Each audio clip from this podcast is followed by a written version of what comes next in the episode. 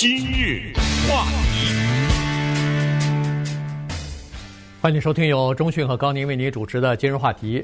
呃，在今年的四月三号的时候呢，这个中东的一个国家叫约旦哈，平常人们不太提起这个国家的一个小小的国家。呃，但是呢，在四月三号的时候呢，他那儿发生了一件比较大的事儿啊，就是呃，这个他的前王储现在是一个亲王了，叫 Hamza 哈，他呢。呃，通过他的律师转交给英国的广播电台 BBC 两份两段这个视频吧。呃，然后呢，在一段视频当中呢，他就说，因为自己发表了呃批评政府的言论啊，然后被软禁在自己的家中，他的工作人员全部被逮捕了。那么他和家人和外界呢，也都呃断绝了这个联系啊，就是禁止他和外外界进行联系吧，所有的联系全部中断了。而且武装部队的武装部队的这个总参谋长也到他家啊拜访他啊，是告诉他说，呃，不允许他出门，不允许他和呃任何人去进行交流啊、见面啊等等。那么这个事情呢，引起了比较大的反响。呃，国际社会当中都有一些呃出自于自己呃利益的一些一些反响吧。所以今天呢，我们利用这个机会啊，就来。呃，看一下约旦这个国家以及它目前面临的情况，为什么会出现这样的问题？到底是他参与了，比如说想要推翻国王的统治的一些阴谋呢，还是因为王位的这个争夺呀，王呃这个王储的争夺，王位的争夺，呃，一直纠缠到现在？所以呃，这个情况还是挺有意思的。呃，我们今天利用这一集节目呢，让大家。比较清楚地了解一下这一个国家呀，它在历史上的地位，以及这个国家呢，它有一个相当独特的现象，就是它有一个美国的王后啊。这件事情呢，特别值得讲。我想早年吧，对这些八卦呀什么比较关心的，可能都知道哈。一些外国的国王，像好莱坞的 Grace Kelly，不是也嫁给摩纳哥的国王了嘛？对不对？对。一些外国的国王呢，娶了美国的太太，然后之后发生的一些，如同好莱坞的电影当中的一些情节，而且呢，特别有意思的是，我们现在是二十一世纪，可是我们谈的呢是约旦这个国家的一个宫廷之争啊，好，王室之争，它的王室之争跟英国还不太一样哈，英国呢基本上是一种消遣和娱乐，对吧？呃，谁该继什么位，那个对他的政治影响。几乎是零，可这个国家可就不一样了哈。说是说君主立宪，他也有议会什么之类的，但是呃，绝对的是王权统治。我们就把这个故事呢，从一百多年以前开始讲起。我们知道，在第一次世界大战以后啊，期间和之后呢，列强对中东这块土地有过一些利益上的划分，主要就是哪一个国家。出由哪一个地方有资源，由什么国家控制，最后从殖民地变成独立，这是第一次世界大战一个改变整个世界格局的一段历史。那么当时呢，英国统治着这块地方都没划清楚呢，对不对？什么国家是什么国家？就像是一个沙盘上面，英国呢就割出了这么一块地。一百年以前的四月份呢。割出了这块地，管这块地呢叫约旦，当然了，全名叫哈希姆王国啊，简称约旦，就割给了约旦这个国家。这个地方要油没油，要水没水。对，大家觉得这个号称叫哈希姆王国约旦这个国家呢，可能活不了几天。但是呢，有意思的是，当时呢，在分割的时候啊，给了兄弟两个人啊，都是呢。叫做那个，他们这个兄弟两个人都叫中国大陆啊，普遍翻译成侯赛因，嗯，呃，台湾呢普遍翻译成胡森啊，都给兄弟这两个人呢，一个侯赛因呢给了管他让他管约旦，另外一个呢让他管伊拉克，哥俩一个人做一个国家的国王。那么故事呢就从这儿讲起。那么我们知道这种皇室它都是。世袭的嘛，对不对？那么这一个老的侯赛因国王，伊拉克那边咱就不讲了啊，咱们就从他这儿开始讲起，看看这个位子啊，一传传再传，后来有什么那个呃 嫡系啦，是吧？嗯，有什么外族啦？哎，咱们再看看这个故事怎么发展到了今天。呃，在这个中东这个地方呢，他们的那个国王的呃继位啊，他们是有非常明确的规定的哈，就是在中东这地方呢，尤其是呃，它是有两种情况是呃可以继位的，一个是兄弟之间啊，有很多。呃，咱们中国一般都是给自己的儿子哈，但是他呢，赵匡胤不是给他弟弟了吗？对，呃，非常少啊，就是但是迫不得已，所以中国经常会出现一些那种儿皇帝，就是非常小的幼小的时候的皇帝，然后这个父亲在这时候还要弄一个弄一群顾命大臣什么帮着他来辅佐他。对，这这个现象叫做废长立幼，哎，这个经常是导致宫廷厮杀呀。嗯，对。呃，有有的时候他就这么一个儿子，啊、对，哎，小的时候就父亲就死了，嗯、这个没办法，这个呃，那个咱们看那个光武，就不不是光武了，汉武帝的时候不是他立了儿子以后，先把他的儿子他妈先杀死杀死嘛，就是原因就是这个道理。你看宣统那个溥仪才三岁啊，哎对，继位了，呃、对，就继位了，抱抱着坐到那个龙椅上去，对啊，呃，这个是中国的传统，但是在在这个呃。阿拉伯王国呢，在这个中东的这些地方呢，他们是要么就是给兄弟啊，这个给兄弟让兄弟继位，这个是非常正常的事情，或者是给自己的长子，这个呢也是有这个叫做宪法规定的。呃，如果你要是不给兄弟和不给长子，要给别的人的话，这要修改，这要修改宪法的，这是挺大的事儿哈。所以呢，在这个呃。约旦呢，情况也是这样子，呃，待会儿我们会说，我们就先从他的这个，呃，就是老国王吧，阿卜阿卜杜拉哈，这个老国王侯赛因国王，他去世的前几天的时候呢，原来他是把这个位子呀要给他的兄弟的，但是他后来得了那个淋巴癌。而且这个恶化的情况非常的快啊，所以呢，后来他知道自己不久人世了，大概马上就不行了，健康不行了，所以立即就把原来立为王储的弟弟的这个王储呢，等于是废掉了，等于是剥夺了他的这个头衔之后呢，马上就给了他的长子，这个是他的第二个太太的这个儿子啊，也是他最大的儿子。呃，这个第二个太太呢是。英国出生的这个英国国王，当然后来呃离婚了。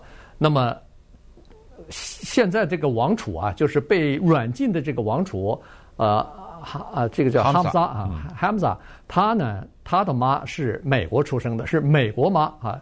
那个现任的王储呢，那现任的国王呢是英国妈，呃，他们是同父异母的这个兄弟。但是呢，这个老国王他比较喜欢的是他的第四任的太太，就是这个美国妈啊，诺尔皇后。所以呢，在立他的长子为国王的时候呢，也提出一个条件，就是说你当国王可以，但是你必须要，我必须再给你立一个王储，你要把王位呢交给你的同父异母的弟弟，就是这个 Hamza 啊，就是说。我现在要把他立为王储，那这个事情呢是发生在一九九九年。嗯，呃，问题是在这儿的哈。刚才讲过，约旦的宪法让他的国王只能做一次任命，这什么意思呢？就是说，你觉得你差不多寿数将近了吧？你告诉我谁继承？嗯，完了，你不能说我告诉你谁继承。然后，如果继承人死了，再谁继承？如果继承死，他死了，再谁？你没有，你只能一次。那么他这一次，首先他做了一件事儿，把他弟弟给废了。对。但问题是这样，他弟弟叫哈桑啊，他弟弟之前是准备了继任的呀，对不对？干嘛把我给废了呀？你听清楚，这是第一件事儿。第二呢，他任命了他的那个英国太太的儿子吧，这个事儿应该就完了。你可以死了，因为你已经交代完了嘛，对不对？他的这个第二任太太这个儿子呢叫阿卜杜拉啊二世。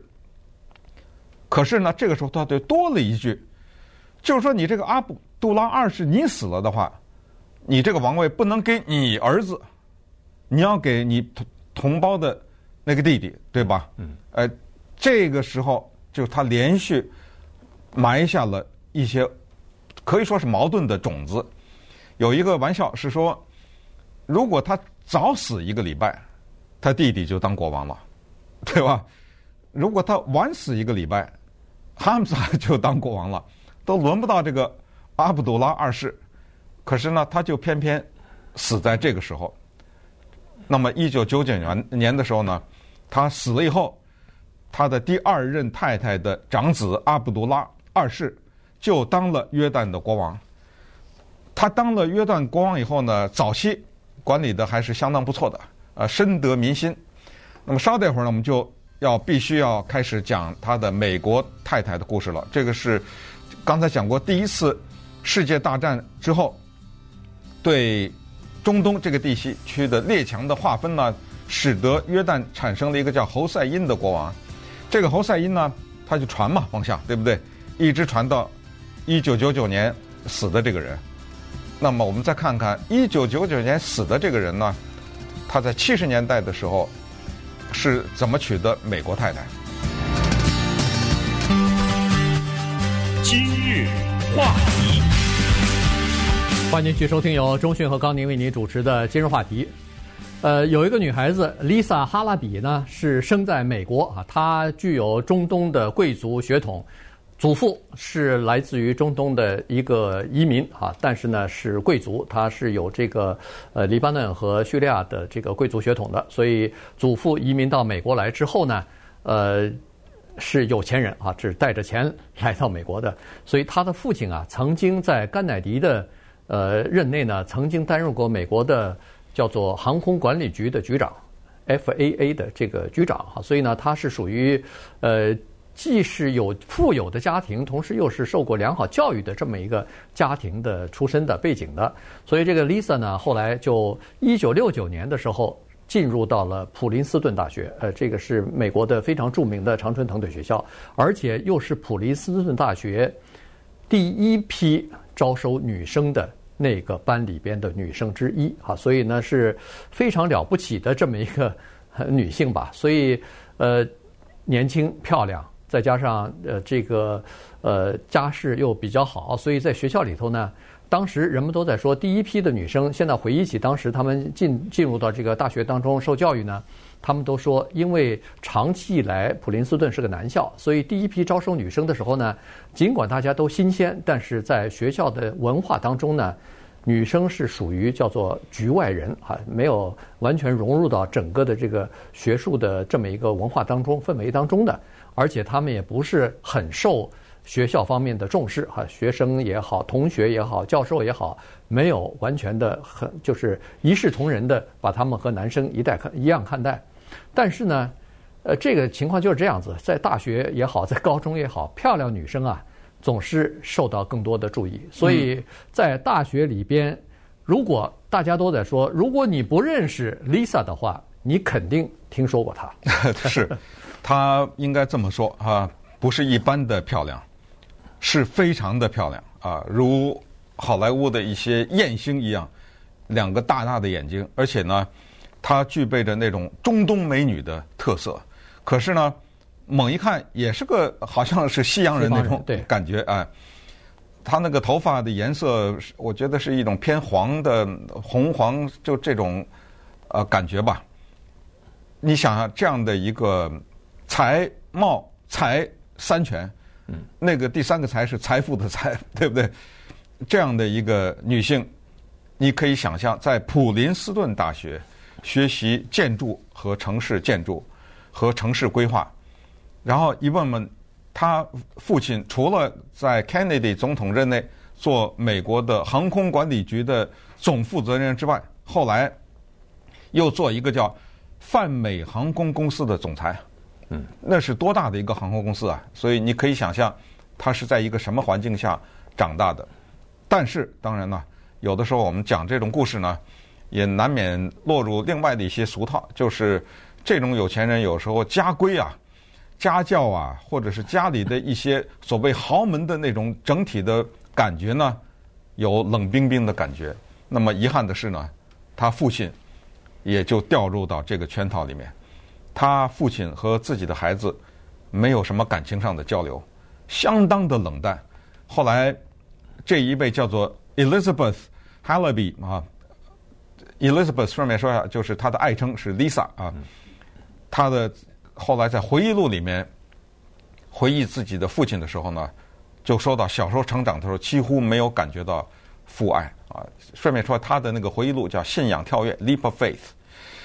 那么在这种情况下呢，认识他的人都知道这个孩子早熟啊，从小的时候呢，他就有一种好像经历过很多磨难的一种刚烈的这种性格。实际上，大家看那个照片呢，你可以看出来，包括你看在网上看他接受的一些访问呢，你在 YouTube 上看他接受访问，这个女性你感觉到她不是柔弱的人啊，她是很有主见啊，甚至很刚强的那种漂亮的又刚强的这种女人。一九七四年，刚才讲过，他爸爸不是搞什么飞机的嘛，对不对？一九七四年呢，在约旦的首都有一个机场，国际机场呢开幕。这个国际机场的名字呢，是约旦的国王第二任太太的名字命名的。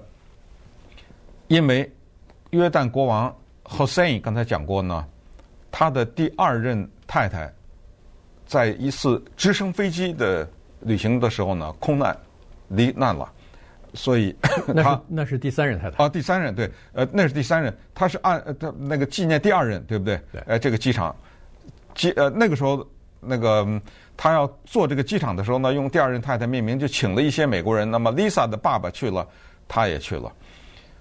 呃，顺便说一下，那个国王尽管他是纪念第二任太太，但是他第三任也离婚了，呃，他是个单身，对不对？他见到了。这个漂亮的美国的有中东血统的女性，几乎是一见钟情。那么这一段故事呢，后来就被呃相当的戏剧化。那么他见到了以后，他说不行，我得跟他呃有有联系，所以两个人就建立了联系。嗯，呃，说说一下，他们两人呢，实际上是。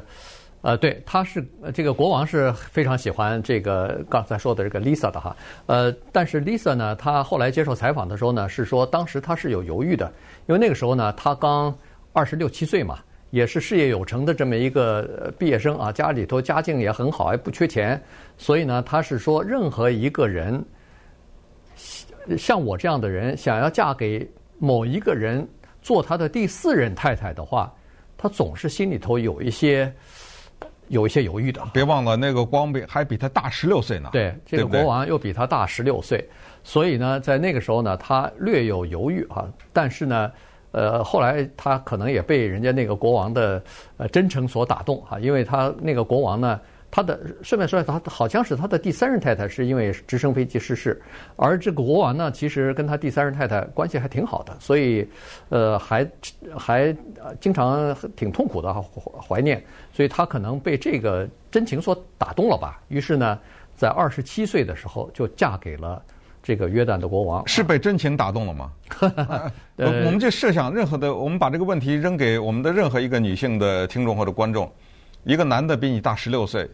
然后这个你将做这个男的的第四任太太，是光靠真情可以打动吗？嗯，啊，这是第一啊。第二就是说，再加一句，这个人是约旦国王，可以了吧？哎，我觉得那个第三个因素才是最终的。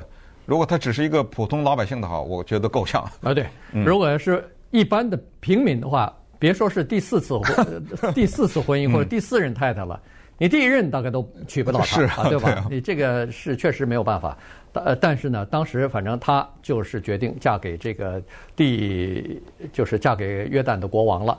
那么嫁给国王的时候呢，人们都对这个外国的新娘啊，感觉到有点怀疑，说这个人来了以后，是不是可能会和他的第一任和第二任的太太一样，短短的没几年，大概就要离婚啊？结果没有想到，他。一直把这个婚姻维持到，呃，阿卜杜拉就是侯赛因一世国王去世，一共结婚二十年。这二十年是什么概念呢？是比这个约翰呃约旦国王前三任太太的婚姻时间加起来都长，呃，就是这么一个情况。当然，他也没有想到他的先生会这么早去世，因为那个时候其实他先生只有六十几岁。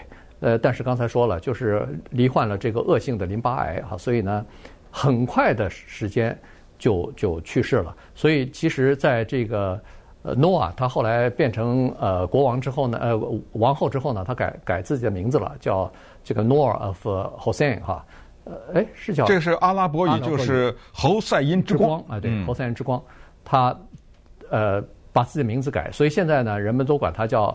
呃，诺尔，呃，这个王后啊，所以她呢，呃，在四十七岁的时候，就是二十年之后，就等于是守寡了。嗯。呃，之后她再也没有嫁给过任何人，也没有改嫁。呃，同时呢，她有四个成年的孩子，其中之一老大呢，就是刚才所说那个 Hamza 啊，就是曾经被立为王储的这个人。但是五年之后呢，这个现任的国王，现在的这个约约旦国王呢。把这个王储呢，就等于给废掉了，然后 又改立自己的长子作为自己的王储接班人。那这个宫廷之变或者说王位之争呢，就一直延续到了现在。对，你想想也挺荒唐的啊！老国王死了以后，说我把王位交给你啊，然后你死了以后交给你那个同胞的弟弟，这话不等于没说吗？嗯，对，因为老国王死了以后。阿卜杜拉说：“呃，等会儿，我干嘛给我弟弟啊？而且不是我同一个妈生的，对不对？我自己这儿还有这么多儿子呢，我干嘛给他呀？得了，当了几年以后，看看不错，老百姓挺欢迎他的，咱们咱就修改了，对不对？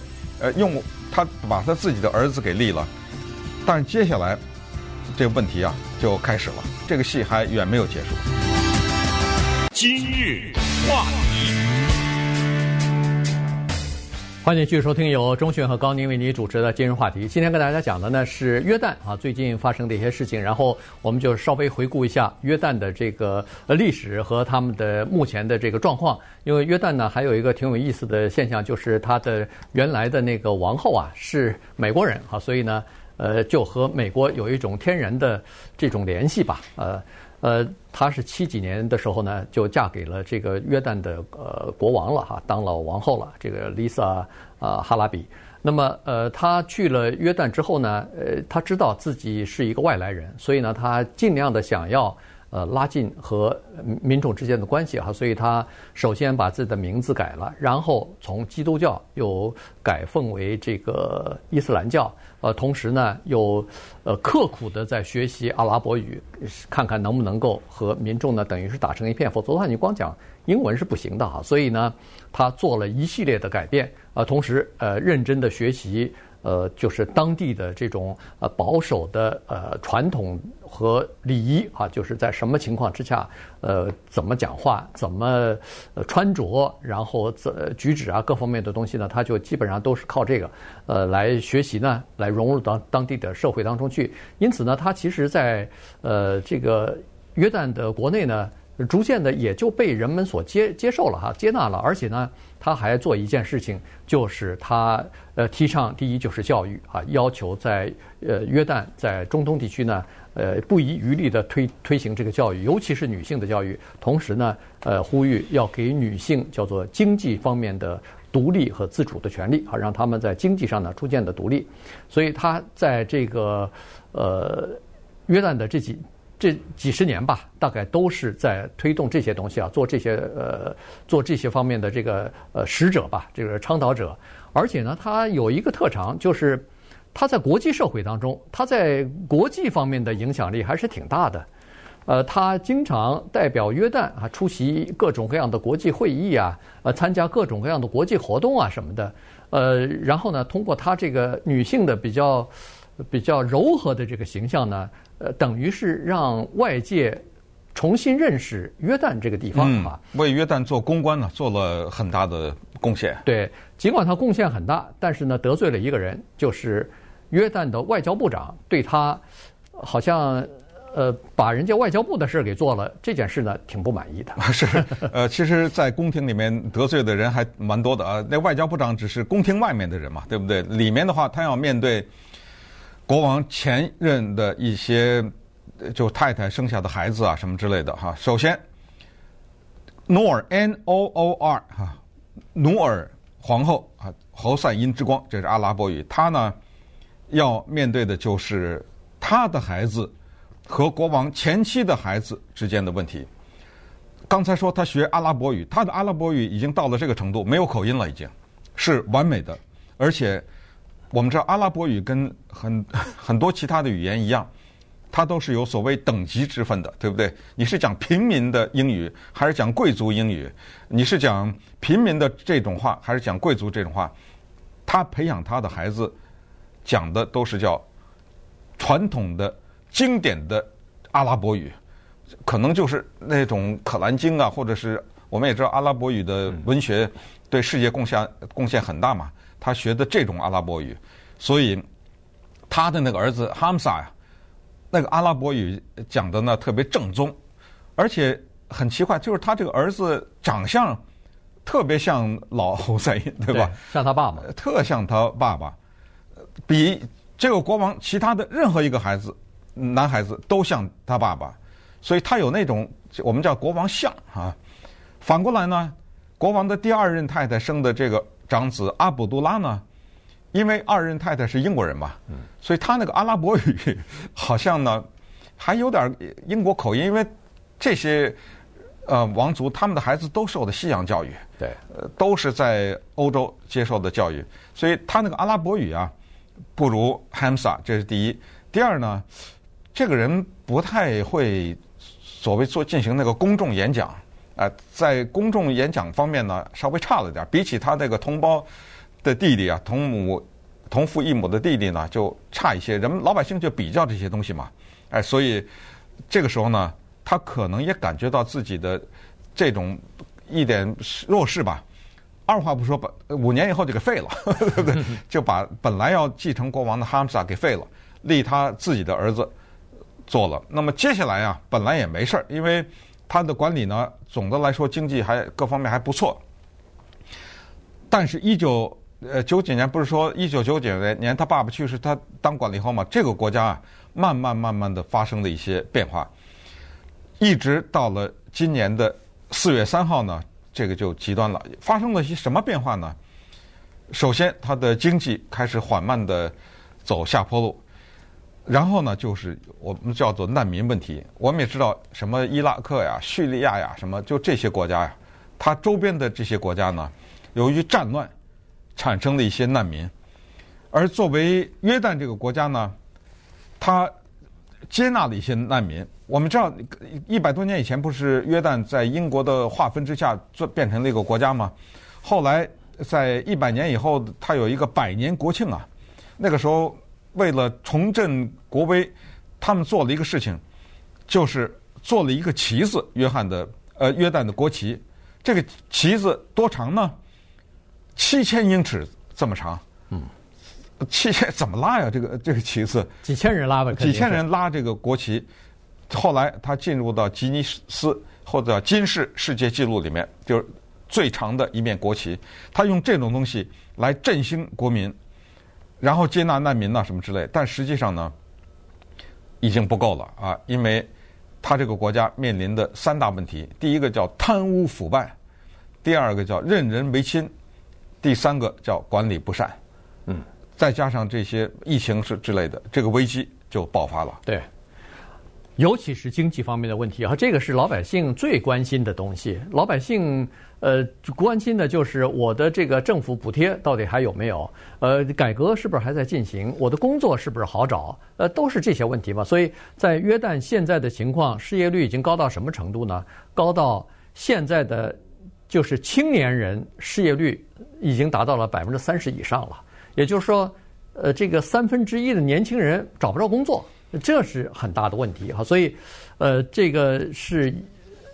管理不善呢，它体现的两点，第一个就是刚才说的叫做“问人用人唯贤唯亲”，这个叫裙带关系哈，一个接着一个的这个裙带关系，呃，走后门，所以这样呢，就导致整个的政府的办事效率低下。那你说这个现任的国王他有没有做出努力呢？他可能也做出一些努力来，比如说他最近对整个的政府的不满意。政府不满意是怎么造成的呢？说实话，也是他造成的。原因就是说，当每一次民众对政府不满意、呼声高，要举行抗议了或者压力大的时候呢，他就撤换一批内阁成员，撤换一批政府成员，然后组成新的政府。这样一来，这个新的政府越来越无能，越来越软弱，全是他临时上去的，又没有什么太多的经验，所以就变得这个国王要很多情况之下，他要亲自来处理日常的事务，这个本身是不对的。再说呢，他自曝极短，他本身处理这些事务的时候呢。造成民众的不满就更大了原因，民众想哦，原来这政府运作不力、管理不善，都是你的，都是你做的呀，都是你的问题呀。那反而他自己暴露在最前方了哈。同时呢，他想要提高政府的效率，做事少一点阻碍，少一点这个阻拦，所以他任命了一些或者组成了一些超过政府职能的一些什么各种各样的委员会啊，独立的委员会啊，或者架空嘛，哎。结果把整个的政府和内阁给架空了，这样的话，内阁更更觉得我没什么干劲儿了，我只不过是你，这是摆设了，你你任命了我就呃，没过不了几个月可能就不行了啊，所以呢，在这种情况之下，你可以想象他那个整个的政府的运作是两套马车，那么。呃，这个情况就是越来越糟了。刚才我们说过了，他那儿又缺水又没有油，实际上自然资源是极端的贫乏的。如果经济再搞不好的话，再加上现在的疫情的影响，一封锁的话，那整个的经济，呃，据现在的专家是说，离崩溃也就是一个星期的时时间了。就这这几天的事儿了哈。于是，在今年四月三号的时候呢，政府突然之间向民众宣布，国王的。第四任就是美国太太的长子哈姆萨，企图政变，嗯，开始抓人了，抓了十八个人，然后呢，把哈姆萨也给软禁起来了。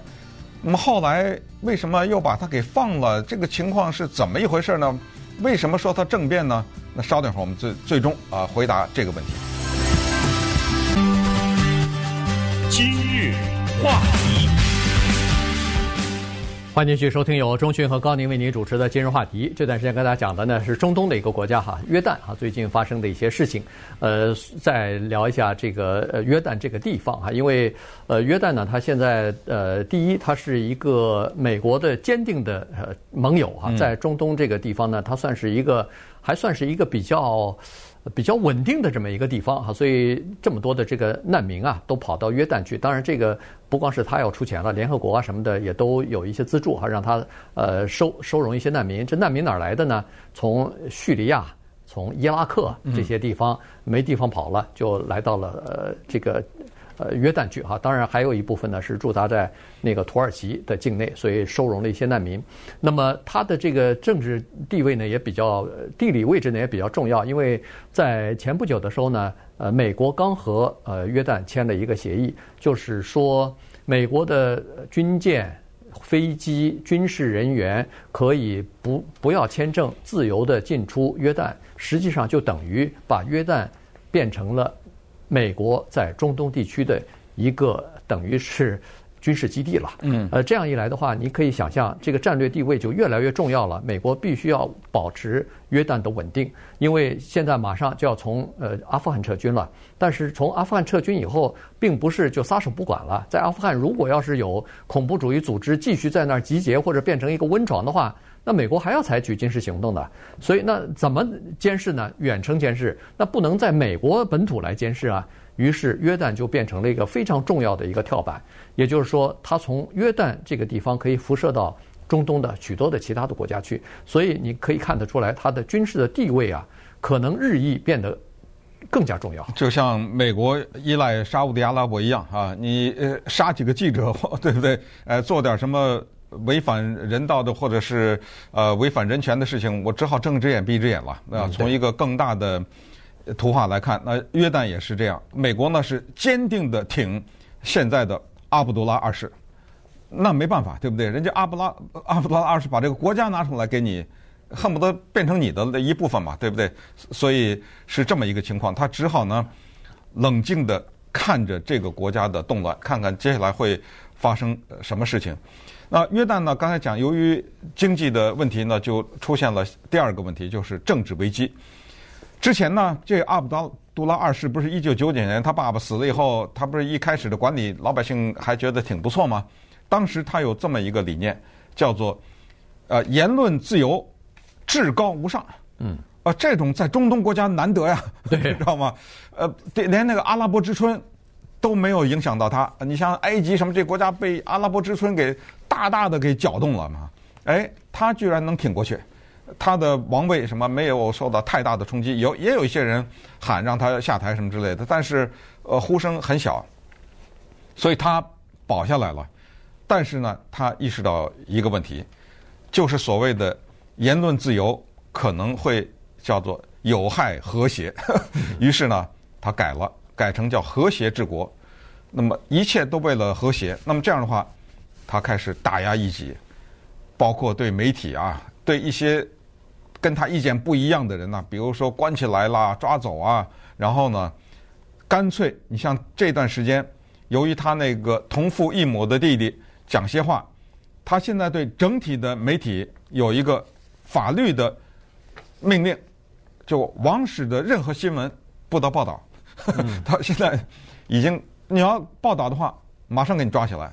所以这个国家现在办成这样了。然后呢，他就指责他这个同父异母的弟弟，说你这个叫勾结外国势力，因为你妈妈是外国人，对不对？嗯、你妈妈常年住在英国，要不就住在英国，要不就住在美国，在这两个国家住，谁知道他是跟谁联系啊？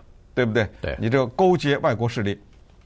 把他给软禁起来了，那么当然这个时候老百姓就闹了，因为媒体不让报道，有一个东西约旦拦不住啊，就是社交平台、国际网络啊，他拦不住，啊，那种各种各样的对国王的指责就来了。那么这个时候呢，就开始了下一个动作，叫幕后交易。国王不抓了十八个人吗？然后把他这个同父异母的弟弟给关押、软禁呢？不知道在幕后呢达成了一个什么协议？他这个弟弟啊。本来是在 V BBC 上大骂这个国家嘛，对不对？呃，裙带关系什么之类的，突然之间发表一个声明，说我效忠现在的国王阿卜杜拉二世，嗯，百分之百效忠。那现在到今天为止就是这么个情况，对。效忠国王，再次宣布效忠国王和 宪、嗯、和宪法，这等于是他他让步了。他让步，在这种情况之下，对吧？呃，否则的话，人家国王说你呃阴谋策划政变，要想推翻我的统治，那不行啊。所以他除了呃说这个就是就是被关起来这个呃阿姆萨尔，呃他是有那个和外国勾结之外，还和地方的这些部落的呃首长在勾结呢。呃，说这个罪名。啊，但实际上呢，呃，有很多人认为说，可能是因为他批评了政府，所以导致了这样的比较严重的这个后果啊。那现在，呃，就看最后的情况是怎么样了。因为现在在呃这个呃国内啊，约旦的国内呢，呃，有很多人都要求进行政治改革了，就是说要缩小或者是限制。王室的权力，你不能一天到晚的重新任命什么内阁部长啊，任命总理了，这个都是应该民选来选出来的政府，然后把这个呃王室的权力和象征呢就约束起来啊，就像向英国学习，就是这些你只有这个礼仪方面的呃象征方面的这个意义了，而在实际的政府的管理当中呢，你最好不要横加指责或者是插手，否则的话。这个国家可能会越弄越糟。哎，这怎么这么像泰国啊？